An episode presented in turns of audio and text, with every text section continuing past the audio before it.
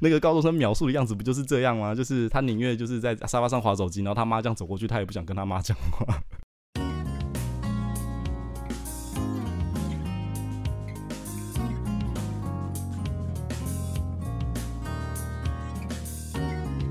欢迎收听 Nice News 媒体议题 Podcast，我是主持人齐全。Nice News 是台湾媒体观察教育基金会与和平东路实验室合作，由中嘉宽频赞助播出的 Podcast 节目。今天的 Nice News 小单元没关系，我们要来告诉大家，现在的高中生在意什么媒体素养问题。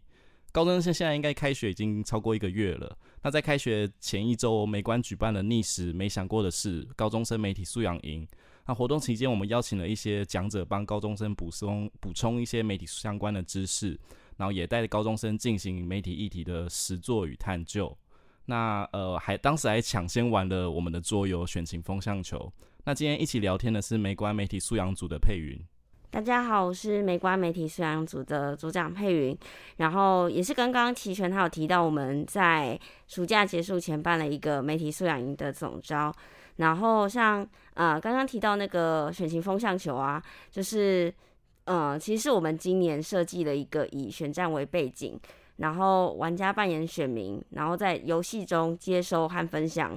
在选举期间的讯息，然后会影响选情的一个一个桌游。我自己玩的时候是觉得真的很身临其境啦，因为真的都是好像呃印象中有发生过的事情。那可能你如果玩到我只玩过可能两局，但是我玩到后面那一局的时候，我就知道，嗯，这个我要怎么让我的候选人获胜，可以开始开始做一些操作，然后故意分享假讯息，然后就是把那个敌对的候选人的声量降低。所以我觉得那个游戏的成分也是蛮高的。嗯嗯，那。这款桌游的话，我们八月底那时候是给学生玩嘛，那现在已经正式的出版，然后可以透过美观的管道去做取得，然后我们之后陆续也会有一些推广的工作坊，就欢迎大家到我们的官网上去搜寻相关的讯息。那关于媒体素养营的话，因为我加入美观的时候，筹划工作已经完成了，那在营队期间，我就在帮忙一些后勤啊，然后密切的做一些参与观察。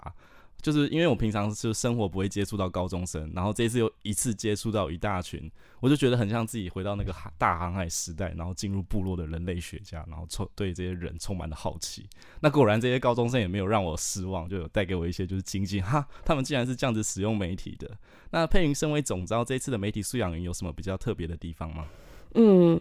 其实。我们不可能把所有的范围含纳进来嘛，所以其实我们每一届的媒体素养营都会设立一个主题。像我们第一届其实就是针对媒体乱象，那我们跟学生讨论说媒体有哪些乱象，然后成因是什么，然后他们想要针对什么乱象去做改变，然后提出他们的想法。然后第二届啊，第二届就有开始有那个名称，呃，第二届叫媒体带风向。那我们主要是透过一些。呃，体验的活动，他们实际扮演记者的或是编辑的这个角色，然后他直接去体验媒体组织对内容的影响。然后那一年是疫情第一年，就是二零二零年是我们第二届，然后他们那时候就是以疫情为主去做采访、去做报道，然后体验他们是实际其实体验了采访跟制作报道的不易。然后去年我们在高雄办，然后那时候我们的主题是。媒体是你，你是媒体，对，其实就是，呃，媒体素养的定义也一直不断的改变嘛。其中一个很大原因就是，以前我们可能会把手指着那些有组织、资本比较高的媒体，但我们现在其实自己也是媒体。那在去年的主题，其实我们就是教学生怎么制作 Podcast，因为其实产制这些媒体内容对他们不是这么困难，但重点是你讲了什么，你。想要用这个媒体去做什么，然后因此怎么去准备这个脚本？那前面是简单的介绍这前三届啊，大家其实就可以看到我们的特色就是我们会定一个主题，然后针对这个主题去设计相关补充知识的课程，然后最后去产出相对应的成果。那其实第四届今年这一届就是刚刚齐全有讲的，叫做没想过的事。你你觉得没想过的事是什么事？媒体是什么的这件事啊？从这么基本开始。对啊。嗯嗯，好。其实我觉得有点关系。其实没想过的是，我当时在规划的时候，几乎其实也很像是我我没想过的事。因为其实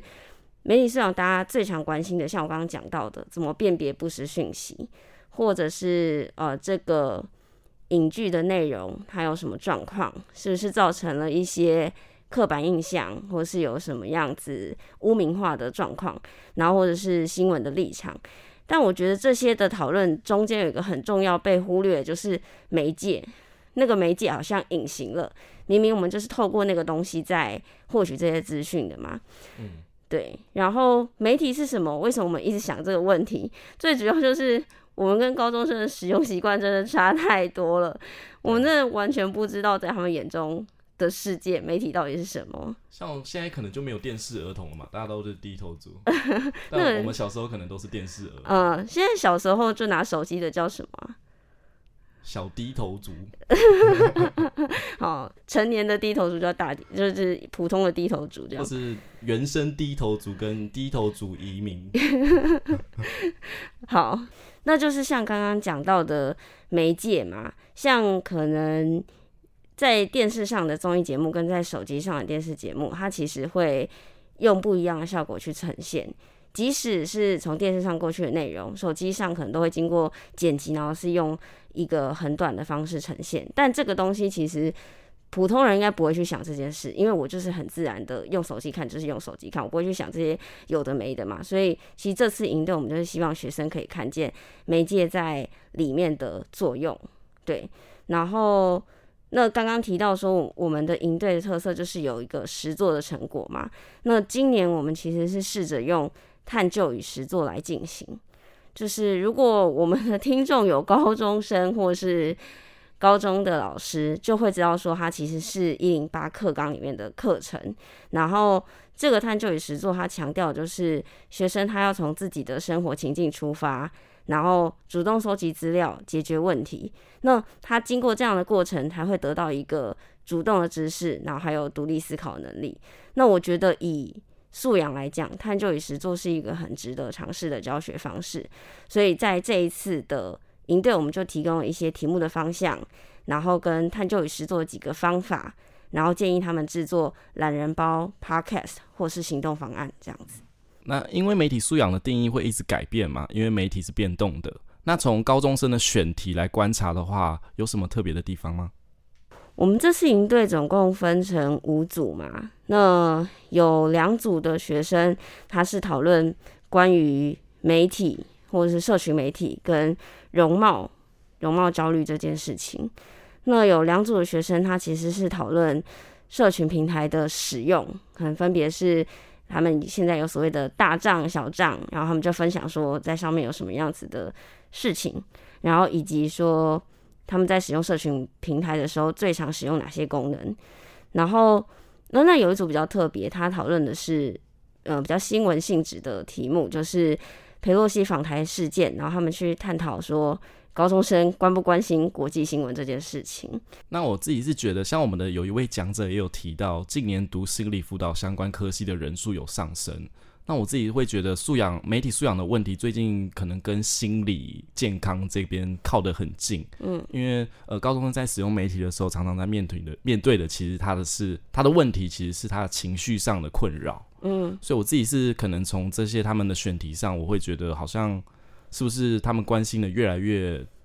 狭隘？是真的，因为过去我们关心的媒体素养问题比较社会性，现在就比较变得比较心理性。我们这次营队比较是时间限制的考量，所以其实我们事前有提供四个主题，那分别是短影音、社群平台与我们，就是与青少年，然后不实讯息攻略，然后流行文化前后，还有从某某事件看看见媒体。然后我们同时也有提供一些文章给学生参考，所以，嗯，其实我不确定，也许就是刚好我提供给他这些呃题目的限制，以及给他们看参考资料，然后刚好跟他们的生活就是很心有戚戚焉，所以他们最后才会大多选择讨论社群平台与他们的生活经验这样子。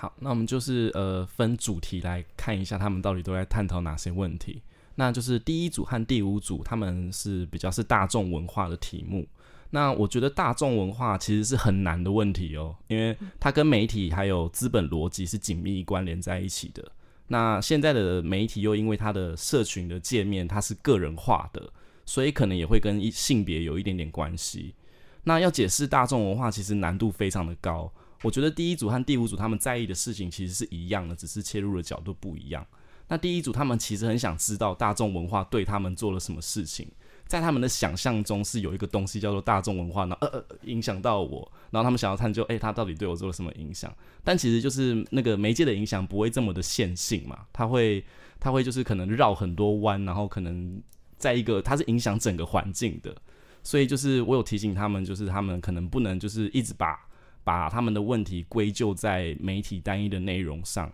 其实他们应该是要去，就是我们不能预设媒媒介对我有影响。如果是以探究来讲的话，那你你要做的事情其实是你要去发现媒体对你的影响，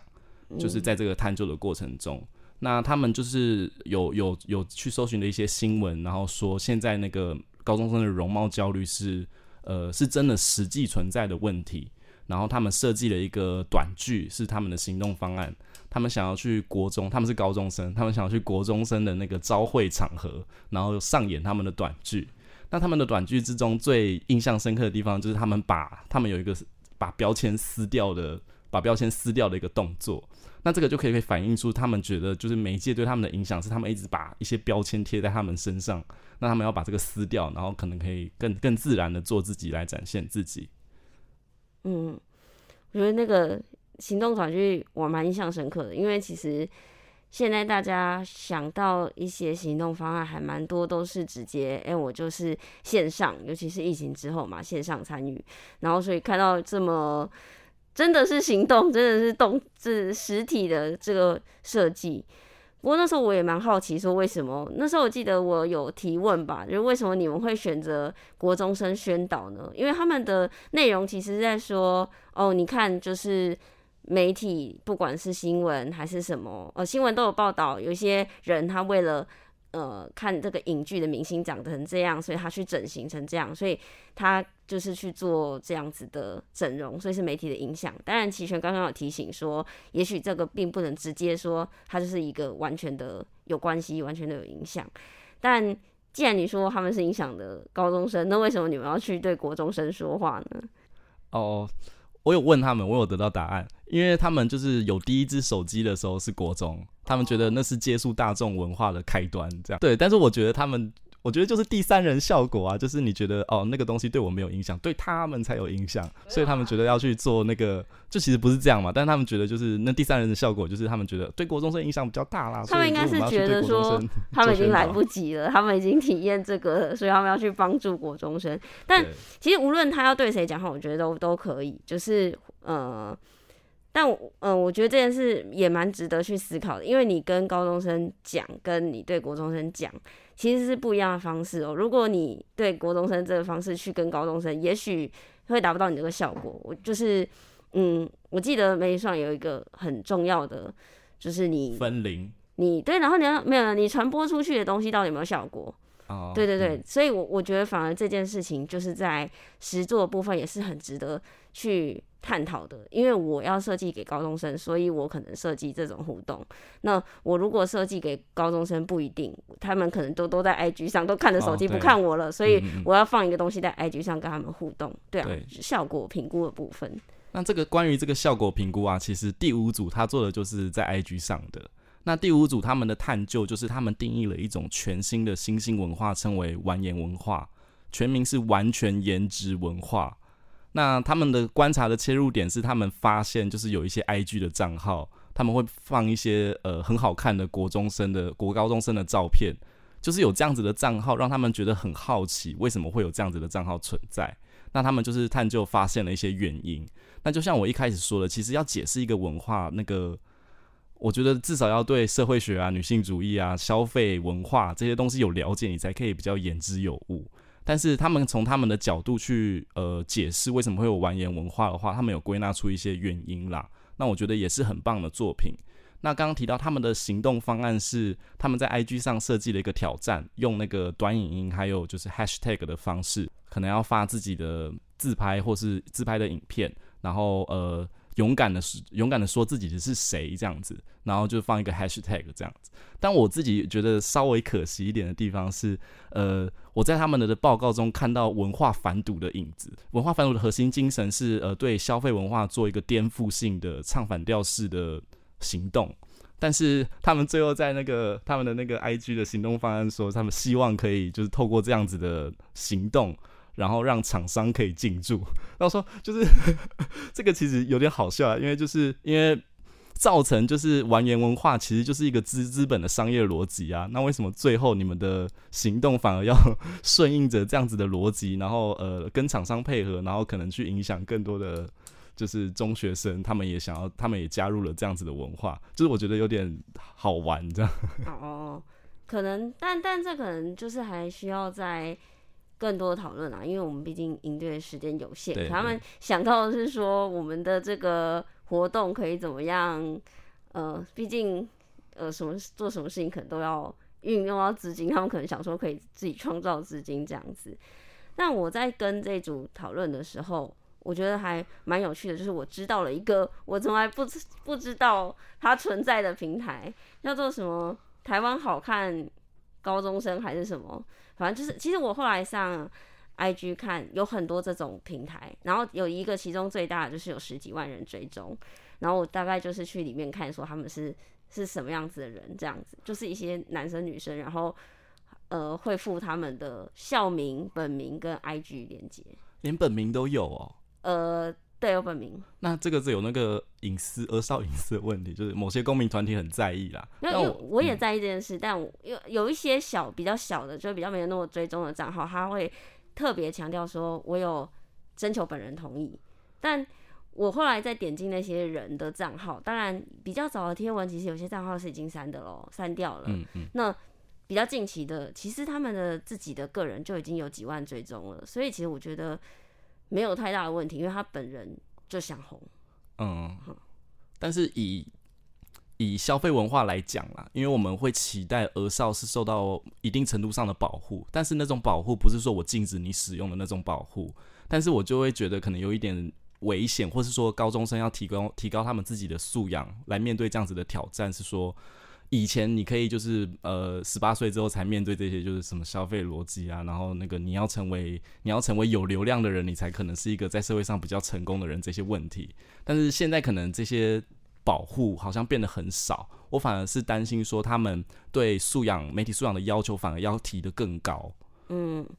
其实我觉得这个就讲到我当初在定那个社群平台与我们的另外一个应该说另外一个初衷的想法就是。嗯、呃，可能以前我们会知道说，电视台做这样子的广告是为了说服我，然后告诉我说，呃，有车的人才是一个成功的人士。可现在不是，现在也没有一个广告告诉你说怎么样。可是现在是演算法告诉你，流量很重要。流量，然后如果你是在意那个流量的人，你可能就会去在意说，哎，要拍这样子的照片，要。呃，穿什么样子的衣服，摆出什么样的姿势，才可以获得比较多的流量？这样子，这就导致那个佩云刚刚提到那个 IG 账号，好看国高中生那个账号，我觉得他们都长得很像。就是你把那个名称改掉，然后可能改成一个人的名字，然后我这样看下去，搞不好我还觉得真的信以为真，他们是同一个人。我觉得那个审美，还有就是他们认为什么是好，什么是美的样子，好像真的变得比较狭隘一点。但是这个。这个就像你刚刚讲，他是有他的那个商业逻辑在嘛，嗯、而且其实我我刚刚讲，我点进去那些人，他其实有些已经是小网红，其实几万追踪已经不算小网红了，也算中网红了吧。对然后他们其实都有业配啊，所以其实我觉得那个某某种程度，他们就是在走商业机制嘛。嗯、那回过头来是说，我们这些提出问题的学生，他可能会觉得说，为什么大家长这样子？好，或者是。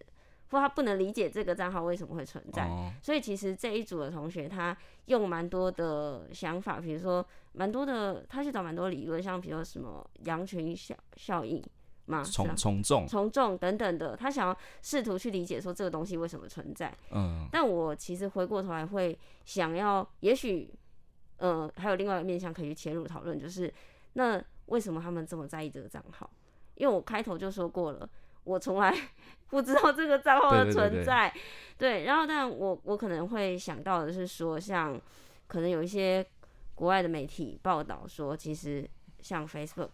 他们自己就调查过，IG 等等的会其实会造成青少年的呃比较的心态，然后造成他们一些心理比较不健康的状态。嗯，那。也许有这个能力去知道说这个东西是流量在运作，这跟你的本人没有关系，这是流量在运作，所以会不会有可能会让他们比较不在意哦这个账号？我觉得知道其实有一定的力道在啦，就是你知道之后，你就会开始一直想，然后可能会影响你接下来的行动和生活。那媒体素养营可能因为只有三天嘛，所以也只能让他们知道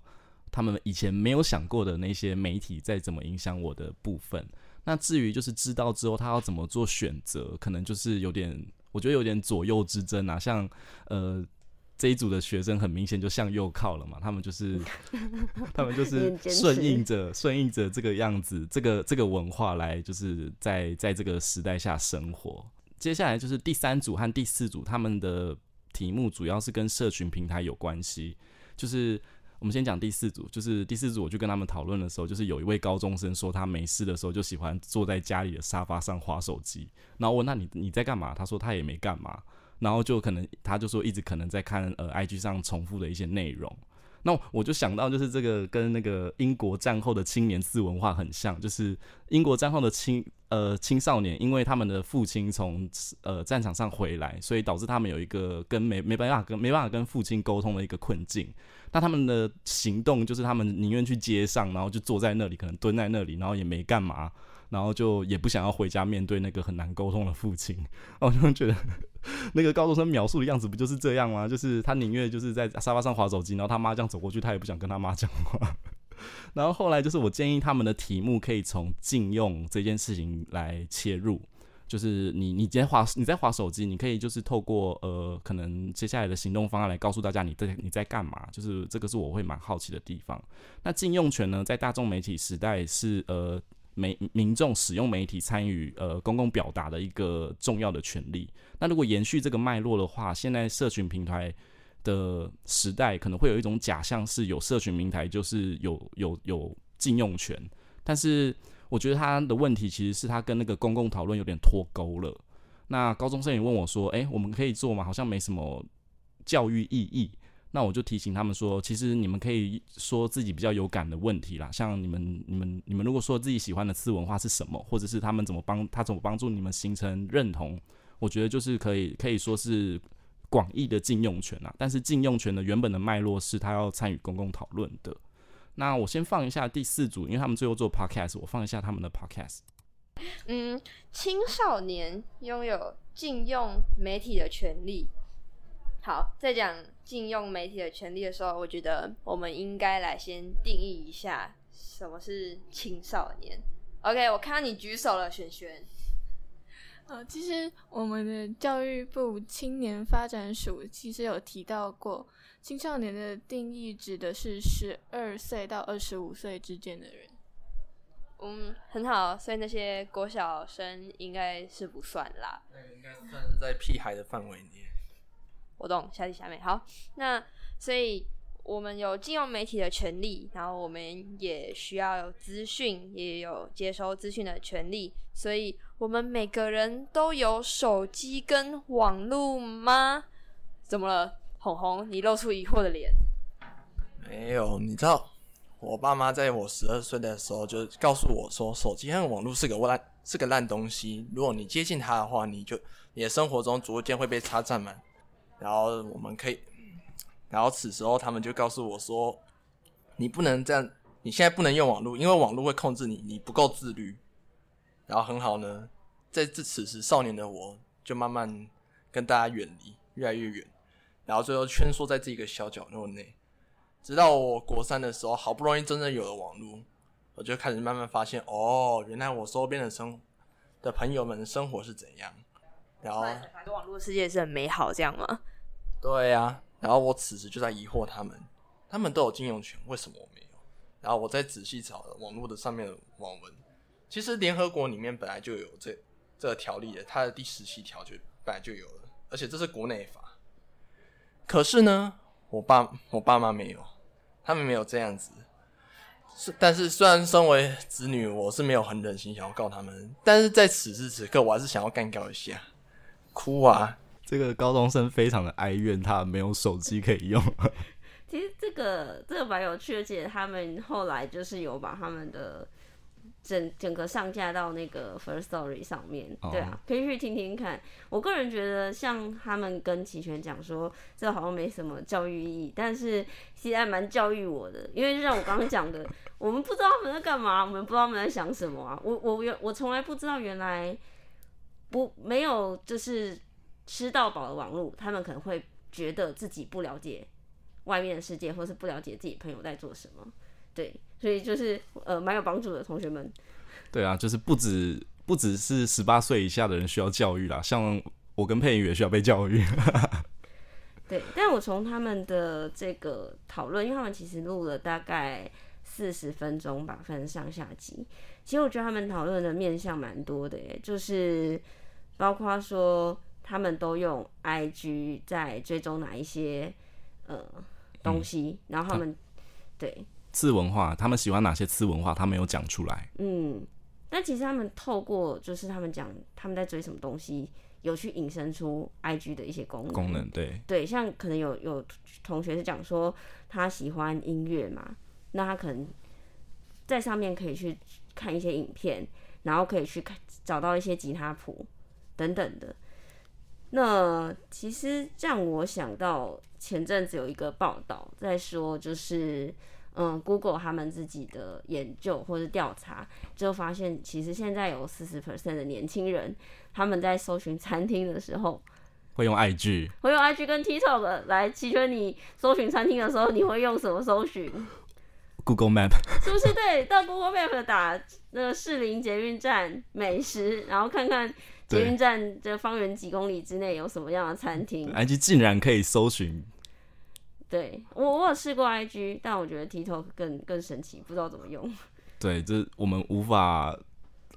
也不能说无法体会啊。但是就是平常假设没有透过这个 Podcast，可能就不会知道哦，这个媒体是这样子被使用的。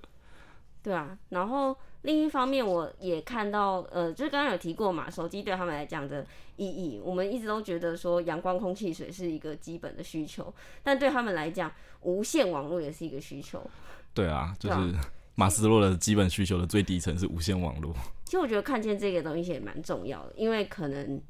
很多人会觉得说说啊，手机它就是一个工具而已啊，所以他并没有觉得它很重要，或者是我我必须要去了解它。可其实没有，他们讨论到最后，突然发现说，没有，我的生命中不可以没有它。那这时候它对你的生活造成什么影响？嗯，我觉得其实就是媒体上很重要的讨论。对啊，就像我说的，我觉得其实不会，其实那种。极端的保护主义是不好的啦，就是完全禁止你使用。但是你要使用，其实那个素养的要求是提高的，其实是这个时代的高中生他们的，我觉得是比较大的挑战啦。那、no, 我记得你有提醒他们嘛，就是说应该不提醒，就是建议他们如果之后要继续做的话，可以去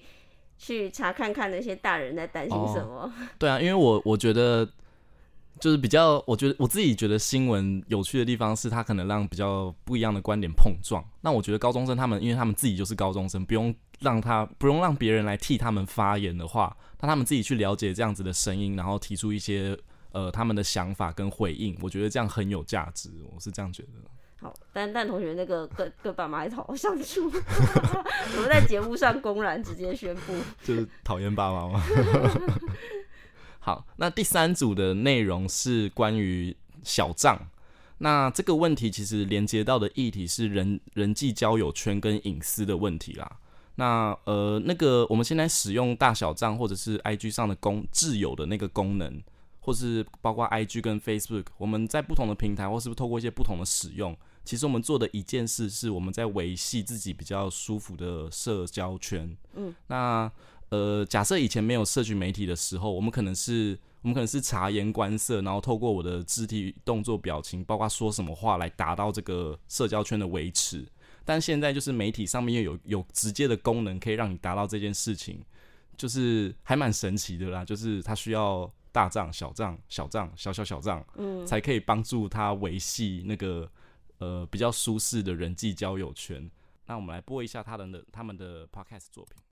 那所以我们就像我们刚才问卷，其实我们有调查，就是说有多少人是有小账。那其实我们看到，竟然有高达百分之八十二点六的女高中生有小账，然后。还有百分之五十三的人有三个以上的账号，三个以上账号什么概念？就是你说大账、小账、小小账，你还有小小小账，就是 就是很夸张。就是你们你们发你们的小账，有人的朋友层比较广，可能很好，对，非常好，对，朋友 可能好几百个要这样子分这样一下，对，去平中的男生的女生的。那那在那个调查里面呢，第一名是。就是当日记抒发心情，我相信应该大家都有这样。对，就是比较不想让自己负面情绪给大众的人看。对，而且其实，其实我有时候会就是打了一堆一堆心事，然后发出去，然后下一秒直接后悔，然后就删掉。对对对，然后我就是我就是那个马上最快截图。所以你就没花很多时间 IG 上了，看别人。所以其实小账它的创始，其实造给我们带来其实是一个比较好的东西，是因为。它相对于大账来说，给我们的压力比较没有那么大，就是不会有那么多焦虑在，我们反而是可以更真实的做自己。因为第二名就是就是大家希望可以发最真实的自己，就是。其实朋友之间，大家也不想看到你每天每天在那边给我面前这么疯，就疯婆子一个，然后在大账发那么漂亮的照片，到底是不是一个人呢、啊？比起大账，我比较喜欢看小账，因为这样感觉比较有亲近感，也比较能了解说你最近在你的笑点是什么啊，你的最近喜欢的东西是什么，就可以看有什么共同点，或者是你今天去吃什么，我跟你有没有我我有没有吃过这个，或者是你今天看到什么梗，然后我也觉得很好笑，我们一起笑啊。对。我觉得真的是神乎其技的操作方式哎，因为我自己 我自己就是只有 Facebook 和 IG 的区别，然后我的我的 Instagram 的账号是非公开的账号，我就是这样子而已。嗯、那就我觉得要维系那个边界，你还要把它切的那么开，真的是我觉得是很高超的技巧。其实我从他们这件事情想到之前看那个公视主题之夜，就是在谈 TikTok 那一集，嗯，对，因为。有些人会担心青少年，就是他透过只 T 透过 TikTok 搜寻资讯，那可能会造成某部分的偏差。那我记得那时候正大的郑宇郑宇君老师，他其实就有讲，其实数位素养这件事情是有落差的，就是数位素养或是媒体素养好的人，他会知道自己。呃，是这个社群平台运作逻辑会给他某些特定的东西，所以他可能会自己去别的地方收集资讯，他不会让这个平台的运作影响他。那反之，如果比较没有数位素养的人，他可能就会呈呈现在那个逻辑里面，然后也就是我们可能担心他认知受到影响。那其实刚刚就是讲到的，不管是大账小账去区分，当然。这个可能让他们在交友相处上会比较轻松，又或者是像自由，就是我去设定有些东西，我不是那么想要让呃某些人看到，会让我比较舒适。但同时，我觉得也可以去想一想，说是不是这个东西，社群平台某种程度你还是让它在影响你。就是我觉得这有两个层面啊，第一个层面就是他们应用的得心应手，然后。让 IG 不会成为他们交友上的一个障碍，然后他们可以在大账小账之间自由切换，过得很自在。但另外一种层面，我们的交友的方式，或者是我们跟朋友相处的，呃，我们个人的一些感受，是不是还是受到平台的宰制？我觉得也不到宰制啦，因为他们发展出大账小账的这些操作方式，其实就是他们在用，他们要用一种有意义的方式来使用这样子的工具，所以我觉得他们的操作是，我觉得是很厉害的，而且我觉得真的是素养的一部分。那刚刚佩云提到那个资讯影响到可能个我自我认同，导致数位素养可能是呃比较有素养的人会去知道这个这个资讯是什么，他不会轻信单一的管道。而去呃搜寻更多的资讯来做参考，这个就很像以前我们会说，就是看电视新闻台不要只看一台，你要转转转台，然后这样就多就能多多比较，然后多看一下这样。只是他们现在是不同，以前是不同的新闻频道，但是现在是不同的数位平台，然后不同的资讯管道，就是不能不能就是轻信单一的管道，其实一直以来都是素养很重要的一个部分啦。所以你没有小，你没有你没有小张。我没有小账啊，我就是我就是要干嘛？小账要干嘛？那你会你会用自由吗？哦，我有用。对。那其实我就会蛮好奇，因为我自己也是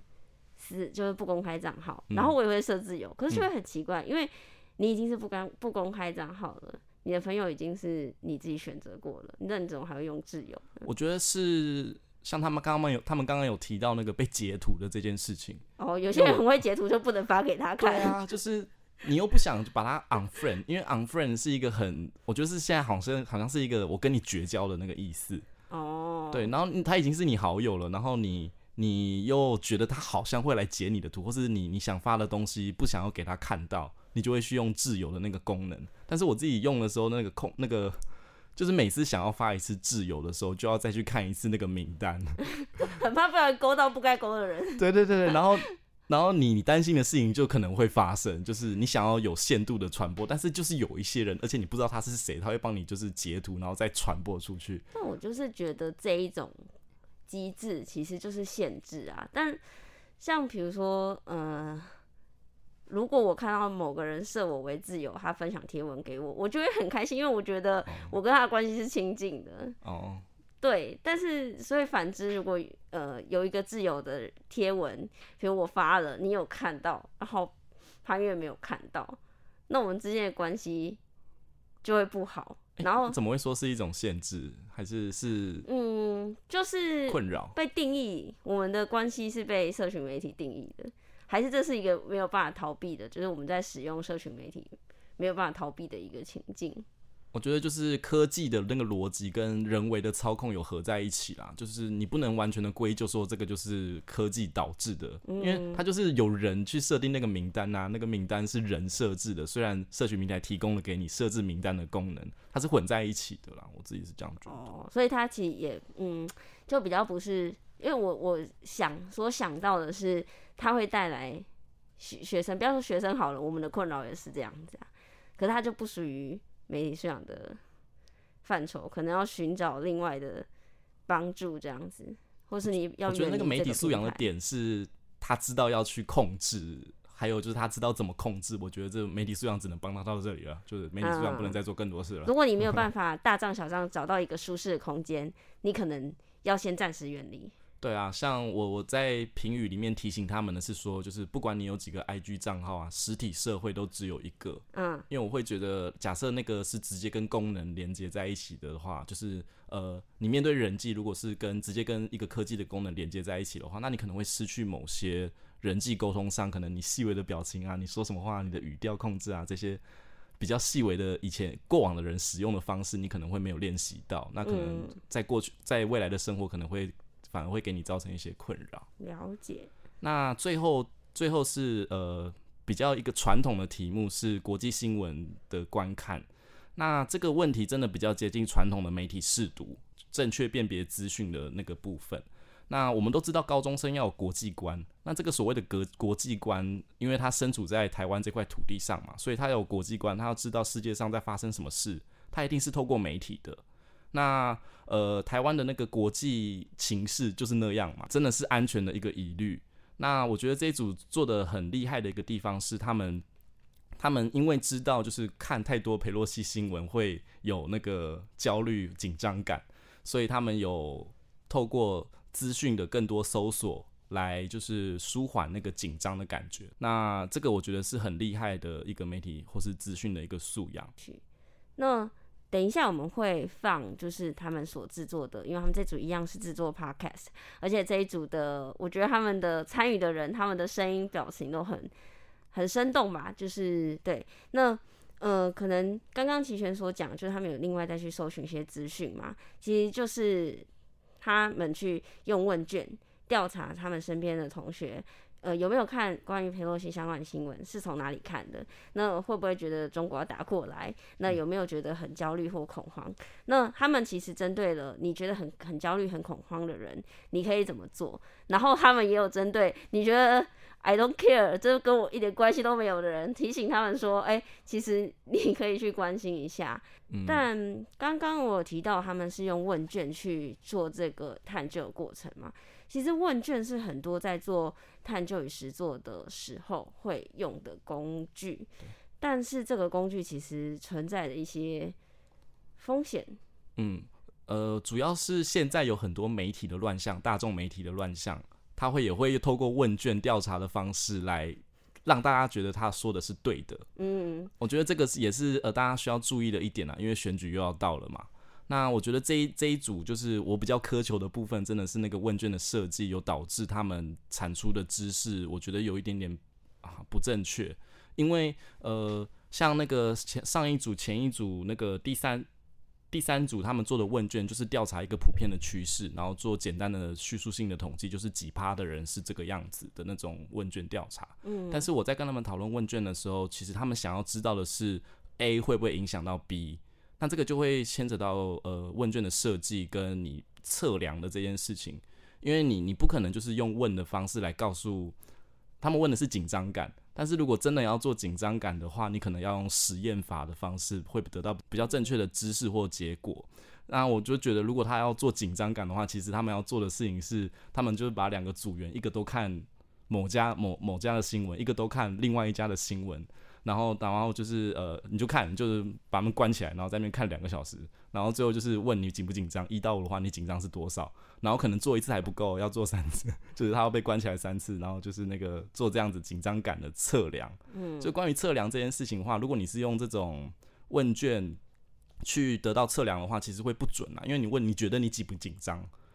那个时间也过啦，然后还有就是。他只是觉得我，我觉得我很紧张，嗯，或者是他不是真的紧张，或者他是真的紧张，然后可是他想要呈现的是他不紧张，所以他就勾那个不紧张。嗯，所以、就是、有些人比较容易紧张，觉得我超爆紧张，可其实并没有那么紧张。对，但他不想要让人家知道你他是紧张，他就勾那个不紧张。嗯，所以其实呃，问卷设计还有研究方法，我自己比较苛求啦，所以我就会觉得稍微影响到他们那个呃产出的知识的部分。但是真的，我觉得瑕不掩瑜，因为他们的 podcast 后来有补足到这个部分啊，他们有就是对他们得到的资料做进一步的解释。嗯，那我觉得这个他们的 podcast 整体的结构，然后大小的控制，还有就是那个主播的那个音量啊、语调啊的控制，都真的非常的好。对，所以其实我真的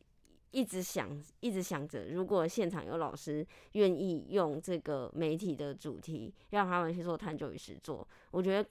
呃，感觉老师们也可以看到很多东西，而且，呃，学生们其实我们的学生他对于实作反馈是，诶，没想到我自己可以做一个 podcast 或者什么，就也蛮有成就感，或者说他们觉得，诶，原来可以做这个形式，可能我不是只做 PPT，但我觉得这可能也是一个一个很大的挑战考验，光是问卷的设计，其实就很有那个很很有美感，或是有时候要实验，可是其实他们根本不太可能去做到这个实验。但我觉得那个齐全在最后，因为我们最后其实有给每一组一些提醒，我觉得那个提醒就是给第二组那个提醒，我觉得也蛮好，可以跟各位听众分享。就是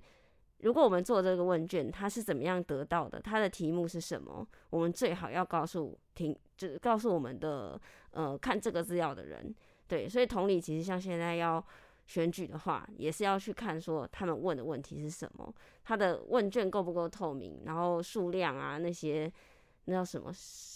呃信心水准嘛，嗯，代表性，代表性那些的，才可以去真的呃去判断这个资料你要不要相信。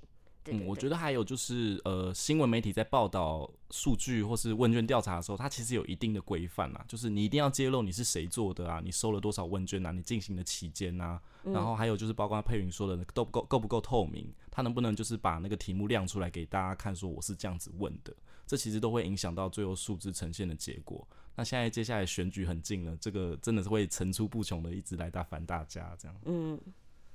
好，那最后就是我们就播这一组的的 podcast，然后作作为结尾喽。那我们今天的节目就到这边喽，大家拜拜，拜拜。没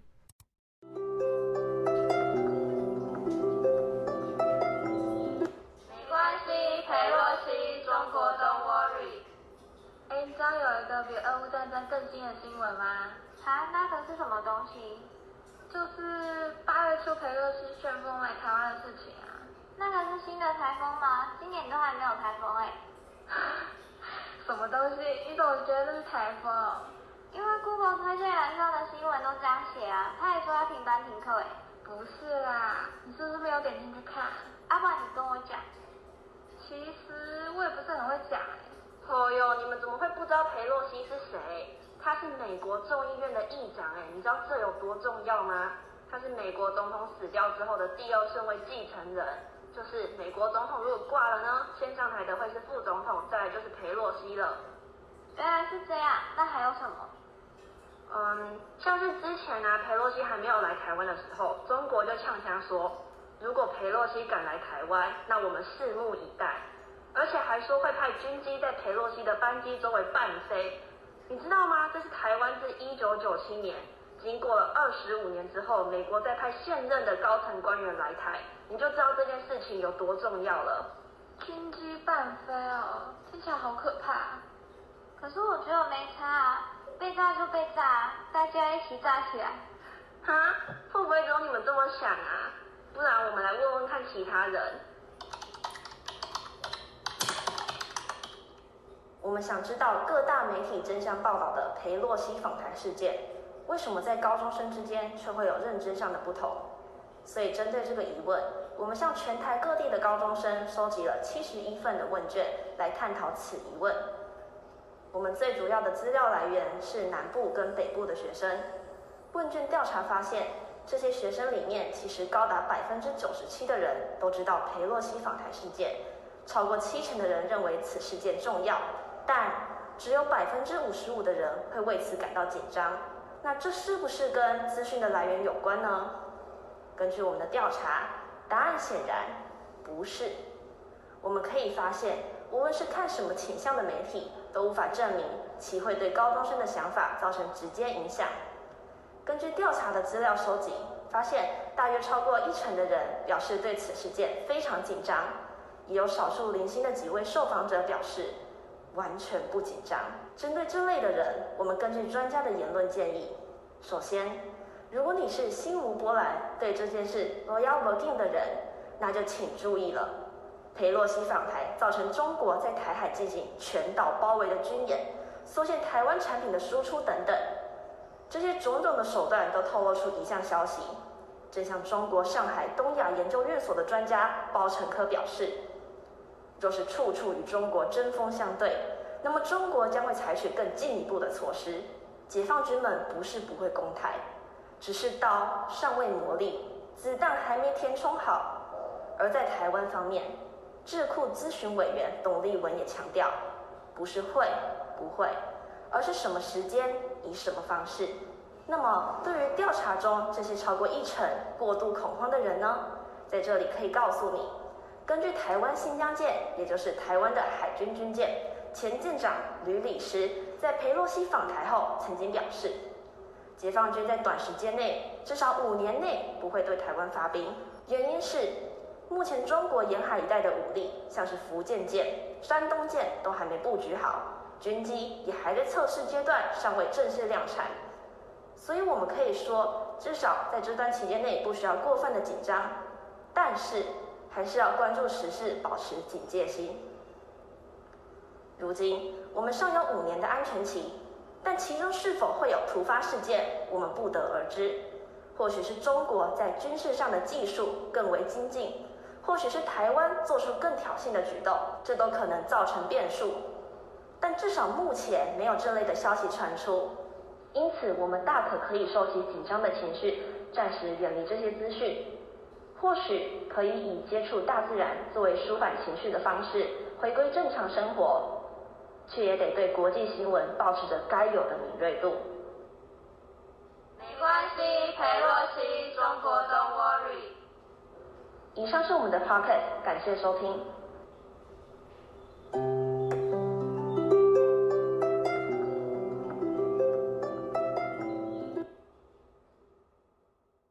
感谢收听这一集的 Nice News。如果你喜欢我们的节目的话，记得在脸书及 IG 上追踪台湾媒体观察教育基金会。若行有余力，也欢迎小额捐款给我们。